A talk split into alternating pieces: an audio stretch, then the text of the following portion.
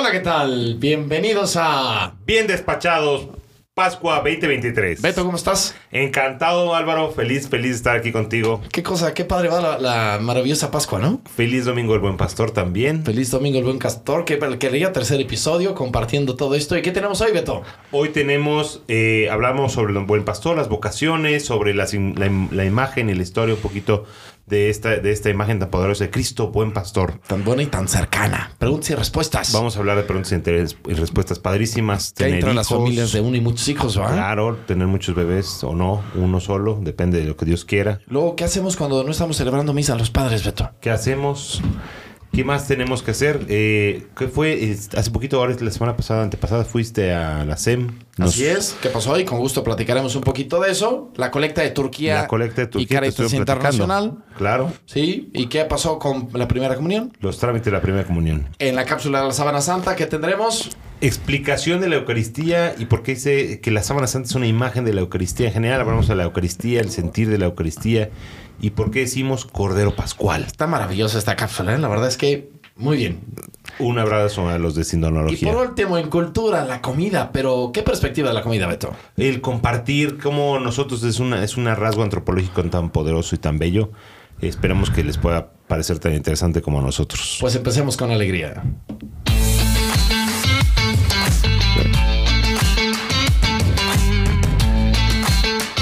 El buen pastor, Beto. Tercer domingo de Pascua. Cuarto domingo de Pascua. Domingo del Buen Pastor. Es un, ¿sabes qué? Para mí es un domingo muy, muy bonito, además de todas las imágenes tan poderosas que va uno después experimentando. Para mí, la primera vez que conocí al arzobispo, eh, al cardenal Norberto, cuando estaba yo entrando al seminario, fui a una misa del Buen Pastor en catedral. Entonces, este es, un domingo muy bonito, es un domingo que para nosotros en Arquidiócesis de México es un domingo vocacional. Sí, y es una maravilla. A mí también me ha gustado mucho. Desde tiempos de Don Norberto, que cambios, cuando yo me empecé a acercar, sí, sí tenía este valor tan bello en el seminario. Creo que lo vivíamos con mucha alegría. Y ahora, ¿no? En la dinámica de la pastoral, cómo la iglesia hoy se acerca a esa figura tan bella, ¿no? Tú algo me habías comentado. ¿Cuándo empezamos a tener estas primeras figuras de Cristo como buen pastor? Bueno, a ver, desde el Salmo 23, en el Antiguo Testamento, eh, el Señor es mi pastor y, y- y en todo a lo largo de Cristo se identifica el- como este hombre que busca a la oveja descarriada, que toma a la oveja descarriada.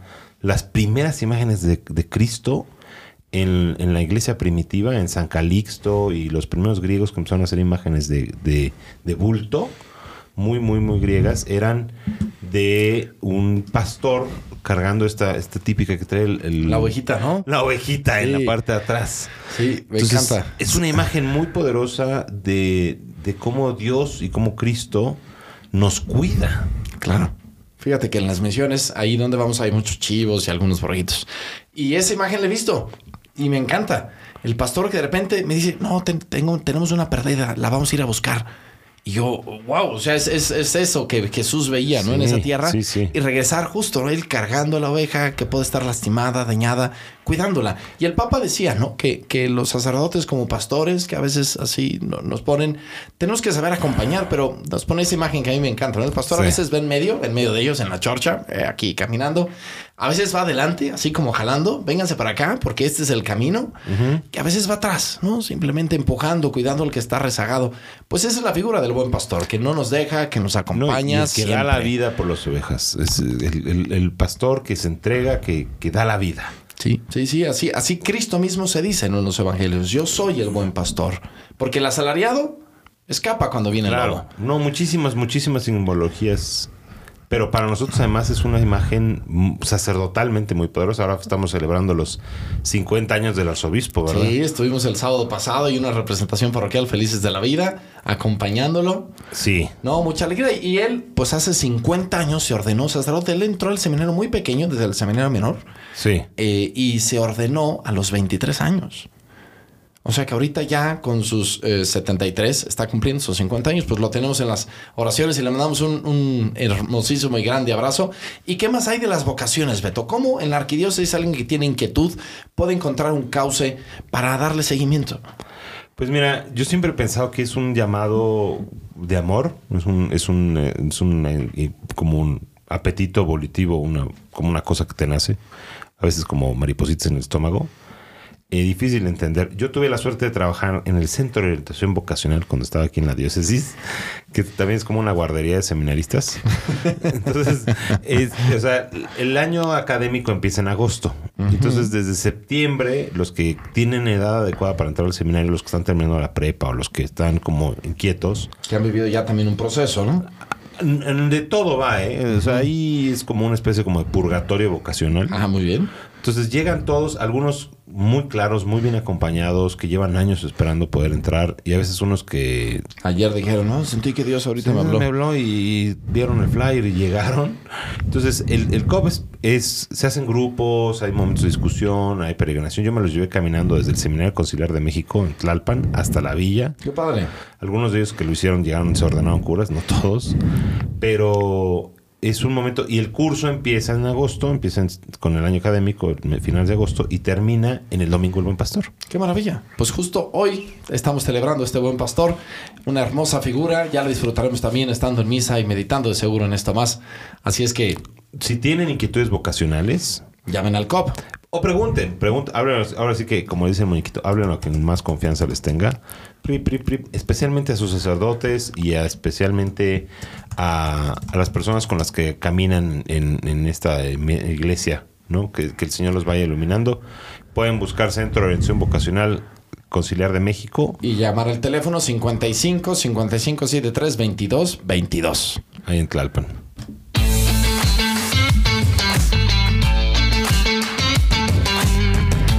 Preguntas y respuestas, querido Beto. ¡Chan, chan, chan! ¡Chan, chan! ¡Qué miedo! Sí, qué miedo, porque luego hay unas que sí son tremendas, ¿eh? Por cierto, me quedé con las ganas. Algún día podrá hacer una pregunta y respuesta. A mí me cuesta trabajo decirlo. eh, eh, que nos cuente un poco más de tu vida vocacional, pero ya, ya vendrá. en No, otro no, si estuvieron haciéndome broncas, ¿tú crees? ¿Ah, sí? Sí, sí, sí. Estaban ¿Por qué? haciendo comentarios de que, este, ¿el padre Beta tuvo novia? Sí. Siguiente pregunta. Sí. Ah, bueno, a mí Entonces- nadie me dijo nada de eso, No. pero sí, sí, sí, la vez No, pasada porque tú echaste muy- más- tú- tú echaste más chal. historia, ¿verdad? Tú Bueno, echaste yo más no le eché, tú le echaste. ¿De Yo- tu vocación? De, de mis, de mis novias y eso, sí, tú, tú empezaste a decir cosas, yo nomás me sonrojé y me callé. Bueno, ya está. Pues ya Oye, está. Beto, primera pregunta. Que luego dicen, a ver, ¿qué diferencia hay entre tener solo un hijo? Porque hay mucha gente que es hijo único.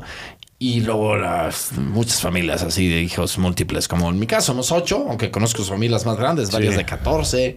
Yo soy- nosotros somos cuatro y ya éramos muchos en, en- cuando estaba yo más chavo, hace 20 años. no, cuando nosotros estábamos, o sea, hace, ya 20 hace 35 años, cuando ya era niño, eh, ya cuatro éramos muchos. Sí. Y Sí, ahora, sí. hace poquito estuve conviviendo con unos primos míos que son eh, familias de cinco niños. Y ya es, o sea, incluso hasta violencia, ¿eh? De- Violencia. No, mira, que éramos ocho y seguimos. Mira, yo soy el octavo, así es que soy fruto de todo lo que quieras. Sí. Y, y son muy divertidas, ¿eh? Para mí es una experiencia maravillosa. Hay cosas que yo creo que hay que distinguir un poquito. Hay veces que el primero te sale muy difícil por salud o por carácter o lo que sea, o, o económicamente es muy complicado. Porque los papás están aprendiendo, que muchos lo terminan reconociendo. No, o sea, a ver, o sea, hay niños que son difíciles, ¿no? Niños que de- de- demandan mucha energía y eh, Dios no da más, ¿no? El problema y la advertencia que a mí me pone muy nervioso es cuando uno no quiere darle más a Dios. Entonces, O sea, el tema de la paternidad responsable. Sí, y la rectitud de intención y de, eh, de, de vocación, eh, de la rectitud de conciencia. Entonces, ese es el tema, ¿no? Sí, yo, yo les digo muy fácil para poder trabajar eso. A ver, el no tener otro hijo significa poder tener un coche nuevo cada año o algo así. O sea, justo ese nivel de generosidad. Y creo que por ahí va el asunto, ¿no? Pero también es algo que, que como familia se tiene que vivir. No estamos llamados a tener hijos como conejos, como luego mal se decía. Que son Pero- expresiones muy feas. ¿eh? Muy feas, muy feas, pero sí a tener hijos con, con generosidad y responsabilidad y también los que Dios mande. ¿Sabes qué? ¿Cuántos conocemos que no pudieron tener hijos? Mira, una de las cosas que hablamos es que es un regalo para los hijos. O sea, es mucho chamba para los papás tener muchos hijos, pero es un regalo para los hijos. O sea, tener papás ancianos y estar solo en el mundo y tener que regresarte a donde sea que estés cuando son más, la carga hacia arriba también se, se, se hace más fácil. Definitivamente, fíjate, nosotros somos ocho y hay por todos lados del mundo. Sí. Y mi mamá cuando eran niños le decía, ay hijos, cuando sean grandes vais a ver todos lados así, yo los voy a ir visitando. Y pues se la cumplieron. Sí. Y sí es un tema, ¿no? Porque aquí Sí. estamos tres en la ciudad de ocho y los otros cinco están fuera. Y está padre que tus papás nos vengan a visitar y no se hace pesado, porque a veces los cuidan tus hermanas, a veces los reciben tu otra hermana, a veces vienen aquí, está, está padrísimo. Sí, sí, muchos lo conocen. Luego ya me dice, ay, ay, yo creo que ya conocen más a mi papá que a ti. Y yo, pues puede ser así. Es que les agradezco el cariño que le dan nuestros padres cuando vengan, tanto los tuyos como los míos. Amén.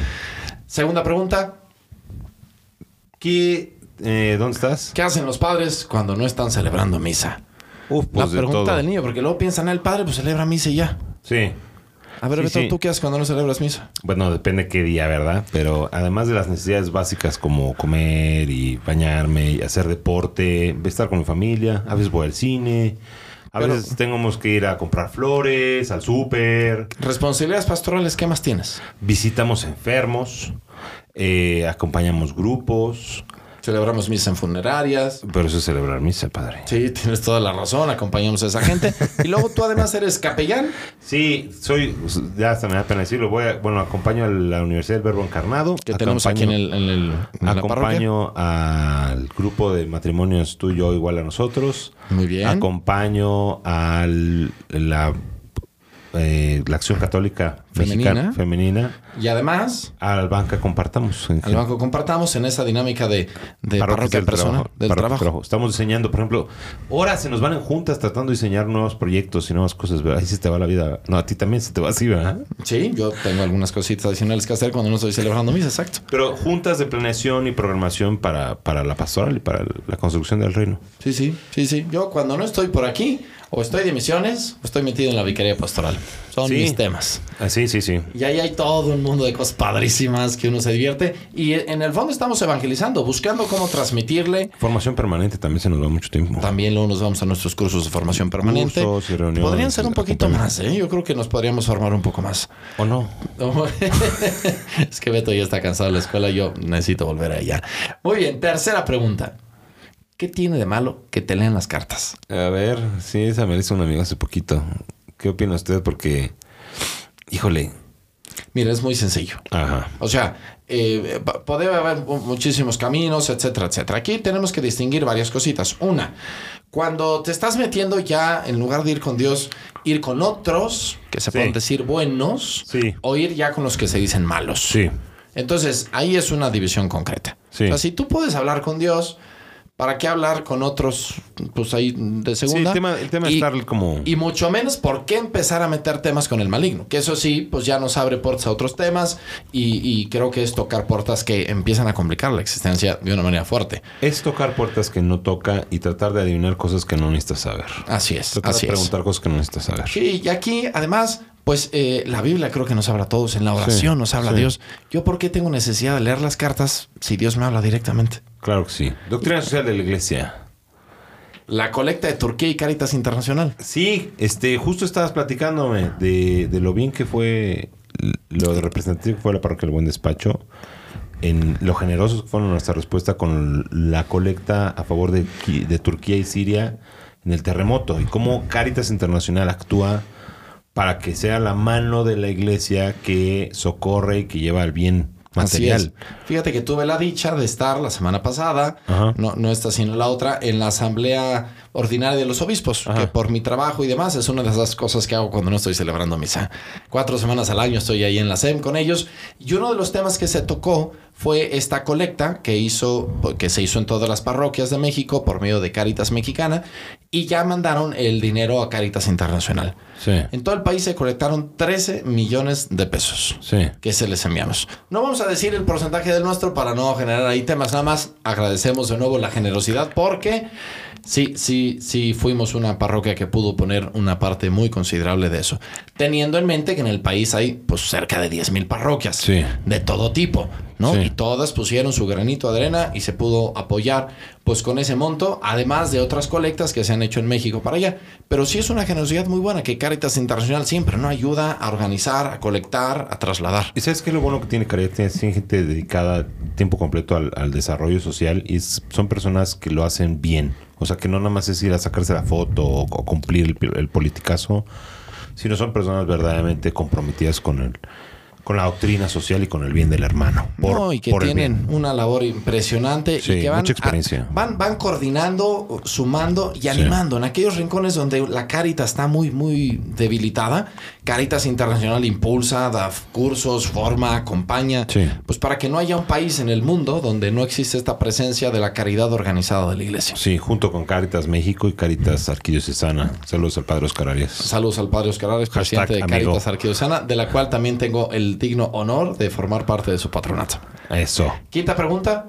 Trámites de primera comunión. ¿Qué se necesita? Beto, para hacer la primera comunión? Pues primero saber qué estás haciendo, porque ese es el tema. O sea, muy fácil. La primera comunión no existe. Siempre le digo yo a la gente, es la- una fiesta que se organiza por la primera vez que comulgas. Ajá, correcto. O sea, no es como que el sacramento de la primera comunión, sino, no, a ver, vamos a organizar un bautizo, una fiesta por la primera vez que comulgas. Entonces, lo primero que necesitan es una constancia o, o demostrar de alguna manera sensata que están conscientes de hasta cierta manera de que van a recibir la Sagrada Comunión y que saben lo que eso implica. Correcto. Fíjate que un día estaba en una de las primeras parroquias donde estuve y iba a ser una primera comunión. Hay dos niños. Entonces me acerco con ellos y les digo, oigan, eh, hoy su primera comunión. Sí, estamos muy contentos. Le dije, ¿cuándo van a hacer su segunda comunión? ¿Qué? Y me voltea uno y me dice, ¿el día que me case? es que horror.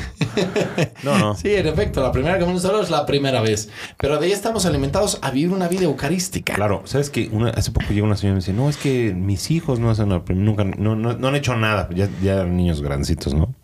Y le digo, ¿y para qué quieren hacer la primera comunión? Pues porque no la tienen. Y le digo, a ver, ¿y vienen a misa los domingos? No. Miren, venga a misa los domingos un mesecito y si le gusta, empezamos un proceso de catecismo para ver si lo quieren. Pero no es un tema de cumplir, es un tema de hacer cambio de vida. Como un papelito más en el registro que uno va teniendo, ¿no? Sí, Sí, es, sí. Es, es un camino y aparte es la cosa más bella, ¿no? Porque es el enamoramiento con Cristo. Y sí vale la pena comentar que es diferente acercarse a los sacramentos de la nación cristiana de niño Ajá. o ya acercarse con una edad más adulta. Y esto justo conecta con nuestra siguiente eh, sección que habla sobre el comer en familia, en grupo. Exacto, al final esa parte maravillosa de cultura, prepárense, no se nos vayan. Pues mil gracias, sigamos.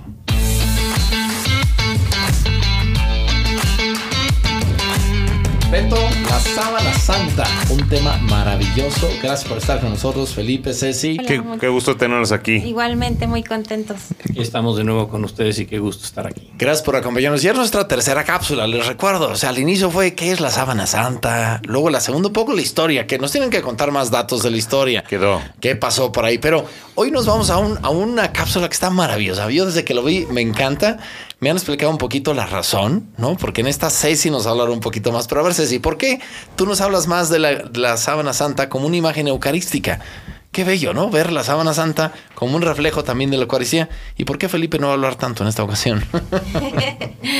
Bueno, este, la sábana santa está el cuerpo y la sangre de Jesús y por eso se, se le dice que es una imagen eucarística. Encontramos sangre muerta y sangre viva. Cuando Jesús muere en la cruz y le, el soldado romano le clava la lanza, sale sangre y esa es la sangre viva. Entonces esa es la relación con la Eucaristía. ¡Qué bonito! ¿No habías visto así, Beto? No, no, además, bueno, sí, claro. Y una de las cosas que estábamos eh, pues reflexionando ahora que estamos en esta Pascua, en este en esta segunda temporada. Cristo de- resucitó. Que Cri- aleluya, Y aleluya. Estamos muy contentos. Sí, y, y estamos viendo todo lo que tiene que ver con las- la sábana santa en imagen de, de la resurrección. ¿no? Así es. Como, como esta sangre y esta sangre viva y el cuerpo de Cristo, este cuerpo flagelado del que nos hablaban, pues tiene la pues el signo de la victoria. ¿Y, y el Papa ha hablado de esto en alguna ocasión? Eh, sí, sí, sí he hablado de que la, im- la sábana santa es una imagen eucarística, justamente porque tiene el cuerpo de Jesús. Eh, los niños dicen que es como la fotografía, una selfie de Jesús, Es una selfie de Jesús. porque lo ven, Ah, lo están claro. viendo. Claro. porque tiene todo esto del positivo y el negativo, ¿no? Así. Sí, eh, sí es una imagen, digo, a lo mejor los, los jóvenes de 20 años ahorita les puedo preguntar y no van a saber lo que es un negativo fotográfico. Pero es se, se invierten los colores. O por ejemplo, el blanco se vuelve negro, el negro se vuelve blanco, digamos. es- Está al revés. Izquierda por derecha y derecha por izquierda. Pídanle ustedes a sus papás, a los, los jóvenes, que les enseñen lo que es un negativo fotográfico. Y eso pasó. Así se ve la imagen como si fuera un negativo, la imagen natural. De hecho, nuestros teléfonos pueden tomar negativos fotográficos, ¿no? Alguno, Hay una aplicación para hay eso. Una aplicación. O sea, Se los recomendamos O sea, para es- verlo, porque sí es muy interesante hacerlo. Esta es una gran diferencia, supongo, que entre la Eucaristía y la... Así es, porque con Aquí la está- sábana santa Ajá. lo podemos ver Ajá. científicamente con una aplicación de un celular. Sí, con tu teléfono a la vez. Y en cambio en la Eucaristía pues no lo vemos, es un Dios invisible. Ok. Y en la sábana santa es un Dios visible. La ok. sábana santa o el rostro de la sábana santa es la imagen visible del Dios invisible. Y eso tiene que ver con la historia que nos estabas platicando antes de, de la grabación, ¿verdad? Sí, porque es peculiar. Antes no se tenía una imagen así concretita, Jesús. más que la memoria. Sí, como les platiqué. Pero aquí ya tenemos la selfie. Así es, es la selfie, o en algunos casos, cuando aprendes a verlos, le dicen que es el Facebook de Jesús también. O sea, lo manejan, los, los niños lo han, lo han manejado en esa forma. ¿Y qué tanto la gente ha pintado a Jesús diferente desde que aparece una- un análisis más profundo de la, de la Santa Síndone? En el 525, como les comenté de la vez pasada, salió que esa imagen es como la vemos ahorita. Como vemos a Jesús, una nariz alargada, barbado, con bigotes, el cabello hacia los dos lados. Y a partir de ese momento, ¿sí? Se, se dibuja a Jesús o se ha representado a Jesús con la misma imagen.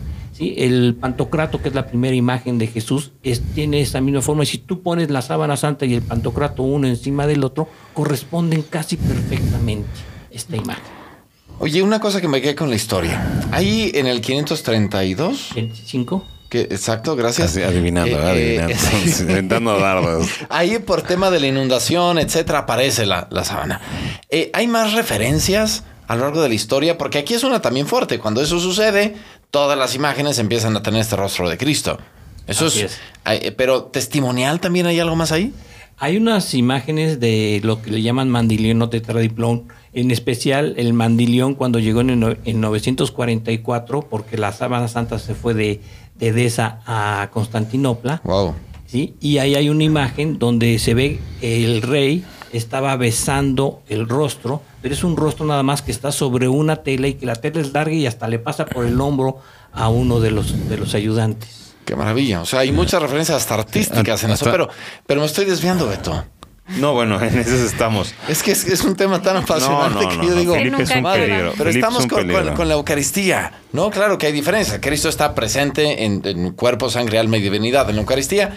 Y en la Sábana Santa tenemos ahí referencias, hay, hay sus cosas. Pero cuéntanos, a ti, algo a mí sí me interpela desde el inicio de este tema. ¿A ustedes qué, qué tanto les ha influido conocer la Sábana Santa para amar más a Dios y a los demás? Y a ti en concreto, Ceci, ¿qué, qué te hace sentir la sábana santa y la Eucaristía? Porque pues hasta los ojitos te brillan. Bueno, este, la sábana santa para mí, como dije, no es un dogma de fe, pero yo por gracia de Dios siempre he sido creyente, pero sí ah, el conocerla, el conocer más sobre ella, me ha, me ha aumentado esas ganas de hablar de Dios. Y el conocerla personalmente, este sí me impactó la primera vez que la vi. No nos dan más que tres minutos de, estar frente a ella en una distancia, pues no sé calcular muy bien, como de un metro, eh, con un camino, este, que, que vas avanzando sin que tú quieras y yo me retrocedí pasos atrás para seguir, este, eh, sintiendo ese, esa emoción tan grande de, de- saber que estaba ahí Jesús. Eh, es un reflejo de todo lo que sufrió por nosotros y es un objeto, a diferencia que la Eucaristía no es un objeto, sino es Dios vivo que quiere estar conmigo y que me llama cada, eucar- cada celebración eh, dominical, este, en cada, este, cada vez que levantan el cuerpo y la sangre de, cruz- de Cristo, pues me llama a estar con Él y, y Él querer estar conmigo. Y, y también algo que es similar es que que en ambas está llamándote para conocerlo. y Qué amar. maravilla. A mí, ¿sabes que es una cosa que sí les quiero agradecer? Se nota, aunque se las quieren dar de muy científicos, eh, el cariño que se tiene, ¿no? Que, que realmente es una experiencia de encuentro con Dios y una verdadera búsqueda de Dios a través de la Sábana Santa. Y que es un, como un proyecto que invitamos a todos, ¿no? Por eso el centro tiene una oración. Así Tenemos es. una oración muy bonita que tiene autorización eclesiástica y vale la pena escucharla por cosas que comentó ahorita el padre, ¿sí? El padre Álvaro. Entonces, eh, hay conocerte para entenderte. A ver, a ver, órale. A ver, lé- léenosla. Compártenosla. Señor, tú que quisiste dejarnos el testimonio de tu pasión, muerte y resurrección en la sábana santa, concédenos tu luz para conocerte, conocerte para entenderte y entenderte para amarte. Concédenos la gracia de la fortaleza para saber ser testigos tuyos y recibe nuestros actos para que unidos a tus méritos podamos después de la muerte contemplar tu rostro real y verdadero y gozar contigo por toda la eternidad. Tú que vives y reinas por los siglos de los siglos. Amén. Amén. Muy bien, qué bonito. Qué bonita oración. Y realmente, pues sí es esto, ¿no? Es, es Cristo que se hace presente en nuestra vida y que se acerca a nuestra realidad para, para darse a conocer cada vez más. Así es, es una reliquia de, de la cristiandad, la más importante de la cristiandad, y allí nos refleja la pasión, muerte y resurrección de Jesús. Y en la Eucaristía, pues ya se quedó ahí, se quedó para siempre Claro. y nos invita siempre. Y Claro, siempre nos habla, ¿no? La Santa Cruz, por ejemplo, que, que también es una reliquia importantísima, pero no tiene todo esto, ¿no? Es decir, es el leño donde Jesús estuvo y hasta donde yo sé no ha habido así como, mira, aquí se notó la sangre, algo así, no hay, no hay tanto, ¿no? La Santa Síndone ha permitido un estudio muy profundo porque nos revela su rostro. Así es, una semejanza que tiene la sábana santa con la Eucaristía, o más bien con los milagros eucarísticos, es que las dos tienen tipo sangre ave Ah, también. también. Órale. O sea, la sangre que está ahí es coincide con los milagros eucarísticos. Sí. Así es. Y eso es importante. La siguiente va a estar muy interesante. Mil gracias. Tercera cápsula, pero un breve así saboreo de la siguiente. Ya decía Beto que eran eh, también bases muy científicas. La siguiente vamos a hablar de eso. La Sí. ciencia y la fe en la sábana santa. Claro. Porque también para muchos hermanos que los entendemos, no tienen la fe. Tú lo decías al, al inicio, gracias a Dios, soy creyente desde pequeña. Yo también. Y es una gracia de Dios. Pero hay muchos que no creen. Y este tipo de, de ejemplos, de testimonios, a veces los dejan inquietos. Dicen, a ver, ¿qué dices al respecto de tantos milagros o misterios que envuelve a la sábana santa? Y ahí está. Pues mil gracias una vez más, mis queridos Felipe y Ceci. Gracias por estar en medio de nosotros. Gracias por ser miembros activos de esta comunidad del Buen Despacho. Y nos vemos la siguiente semana para seguir profundizando en la sábana santa en el tema de la ciencia y la fe.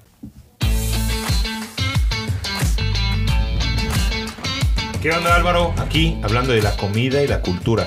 Última cápsula de este Última programa. cápsula. Para mí, yo creo que yo, una de las cosas que siempre me ha gustado mucho es estudiar la comida y, y cómo los seres humanos comen. Beto, pequeño paréntesis. A ti no solo te gusta estudiar la comida. No, comerla, vivirla. Exacto. ¿Sabes? Entonces, Es un uno de los temas, ¿no? Hablando de esta cápsula que es de cultura, realmente defiendo la tesis de que la comida es cultura. Nos habla del clima de un país, de la, de la historia de un país, de las temporadas, de todo, ¿no? De tantas cosas podemos aprender comiendo. Sí, y además es uno de los factores que algunos autores han usado para definir la diferencia fundamental de la humanidad. O sea, ¿cuándo has visto a otro género animal tener culti- culturas eh, gastronómicas regionales o eh, no? O sea, es otra dinámica diferente. Los seres humanos manifestamos ahí todo nuestro ser. Todo. O sea, mira, desde los que se sientan en el piso comiendo con la mano, que hay toda una forma, una etiqueta y protocolo al respecto. O sea, cuando estás en Etiopía, en Kenia, con los... los... Tú has estado, ¿no? Un poquito, has tenido este tipo de experiencias, ¿no? Sí, se necesita mucho sentido del humor. ¿Sabes que una vez estuve con Bueno, unos... tú de eso tienes bastante. Sí, me divierto muchísimo. Una vez estaba, estaba en Roma con unos, unos hombres de Sri Lanka, unos curas de Sri Lanka. Y entonces me invitaron a comer y como que nadie empezaba, estaban quedando viendo, ¿no? Entonces da la vuelta uno, el más valiente, y me dice, oye, ¿te molesta si comemos con la mano? Porque era comida de Sri Lanka y entonces como que estaban todos así medio mal viajados porque el cura occidental no, no iba a agarrar la onda. Y yo, ah, pues sí, ¿cómo no? Uy, sí, como si aquí no comiéramos cosas con la mano, ¿no? Es que eh, eh, choca mucho porque ellos comen arroz con guisado a puños. Ujú, Sí, eso Tiene su maña. Sí, tiene sí. su maña. Pero, por ejemplo... Es tú- que no tienen tortillas, Beto. Nosotros lo echamos en la unas- tienen- tortilla. los etíopes, por ejemplo, tienen unas como tortillotas que parecen toallas. O sea, cuando tú ves parecen toallas para secarse las manos, como unos trapotes, pero como de un metro cuadrado. Wow. Y lo vas cortando en pedacitos. Es como un wafflecito inflado. Y lo vas rellenando de carne y arroz y todo. Entonces eso se come con la mano derecha, siempre. Ellos no se equivocan. Incluso que... ¿Y con la mano izquierda qué pasa? Lo que pasa es que tradicionalmente van al baño. O sea, con la mano izquierda se limpian el posterior. Pero no, o sea, ya ni siquiera en Occidente, en, en- o sea, ya no es que lo hagan, pero ya es de mala educación meter la mano izquierda a la comida. Claro, perfecto. O sea, aunque no esté sucia, ¿sabes? Me, me estoy conteniendo la risa. Prosigamos. sigamos. Bueno, o sea, tú preguntaste. En cambio, China, por ejemplo, los orientales, me encanta la forma de comer ahí porque siempre es en platones, ¿no? Y Entonces, Así como extravaganza, ¿no? Todo al centro compartido. todo el centro compartido son los mini, mini platitos donde caben dos bocaditos Y te los vas sirviendo. y te los vas sirviendo. Y, y entonces, por ejemplo, tienen ahí manías de que, por ejemplo, para tocar el vaso, o quién empieza primero, quién empieza después.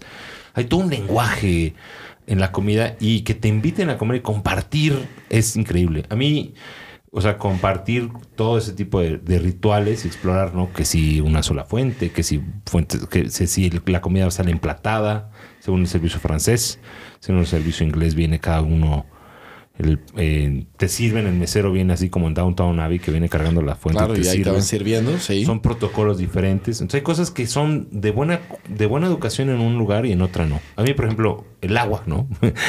en China es de mala educación servirle a alguien agua fría.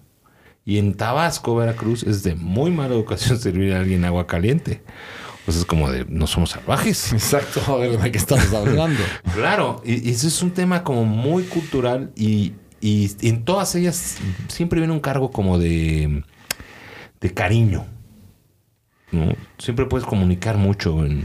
en- Definitivamente. Y como Cristo también la comida tiene un lugar muy especial. Claro. No solo la última cena que vaya, No, o sea, es no, el, el no. va más. La multiplicación de los panes y el compartir el pan. con Las bodas de. Caná. Las bodas de Caná. O sea, y, y en el Antiguo Testamento y en el Nuevo Testamento, ¿no? Pedro que tiene que compartir el alimento con los paganos. Este, Abraham cuando recibe a Dios y dice, no, espérense, espérense, les voy a dar una agüita. O sea, en Sí, todos todo, lados. todo. No, Sí, no, es fundamental. Fíjate que hay un libro que a mí me apasiona, en algún momento hablaremos, porque es, un libro muy profundo sobre una antropología desde la comida. Sí. ¿No? Entonces este cuate Leo Kass, que él fue asesor de, de ética y del presidente de Estados Unidos, Ajá. escribe este libro maravilloso y se va metiendo en todo esto que dices, pero desde una perspectiva de lectura, a ver cómo podemos entender al hombre desde su proceso alimentario. Sí. Y, y es maravilloso, ¿no? Y cómo desde que nosotros comemos de pie, desde cómo compartimos el convite, que no es nada más un lugar para comer, ¿no? Sino le ponemos toda una serie enorme. Es maravilloso. Se los recomiendo ese libro. Yo creo que volveremos a él con cierta frecuencia. He ido a él una y otra vez. No, a mí no me cansa. ¿Sabes? Una de las cosas más curiosas, una de las grandes aportaciones de los rusos a la, a la psi- psique de los astronautas es que en las estaciones espaciales tienen mesa. O sea, los, los gringos no comían en mesa antes de la Estación Espacial Internacional y los rusos decían, no, no, no. O sea, el centro de la Estación Espacial Internacional es una mesita con velcro porque se tienen que sentar a comer los astronautas por salud mental alrededor de una mesa. Sí, sí, sí. sí, O sea, sí. desde el espacio hasta los mineros, comer. Exacto. A ver, vente para acá. Aquí nos sentamos y empezamos ahora sí. Sí, y, y como tú dices, este, el orden y, o sea, el, el contenerse todo es una cosa hermosísima. Disfruten hoy comer.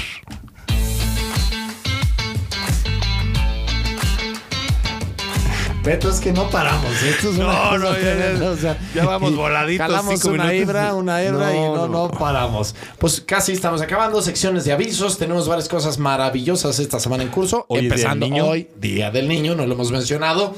Pero felicidades a todos los niños. Niños de edad, niños, ilusiones en el corazón que tenemos, disfrútenlos y, y protejamos siempre a nuestros niños y gocémoslos, ayudemos a que tengan la una infancia maravillosa. Mañana.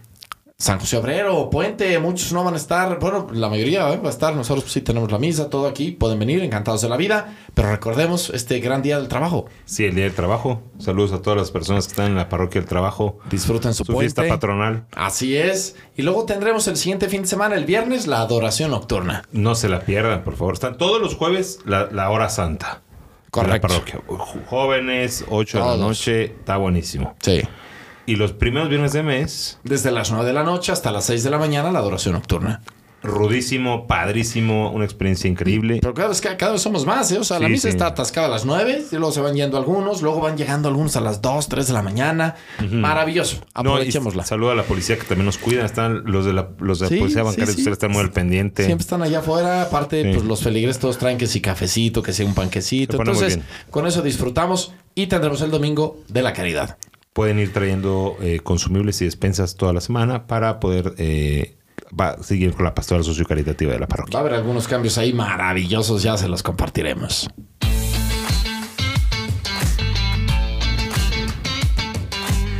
Gracias por escucharnos. Que el gozo de la resurrección de Cristo siga iluminando y transformando nuestras vidas. Y que Dios Padre, Hijo y Espíritu Santo los acompañe esta semana. Amén.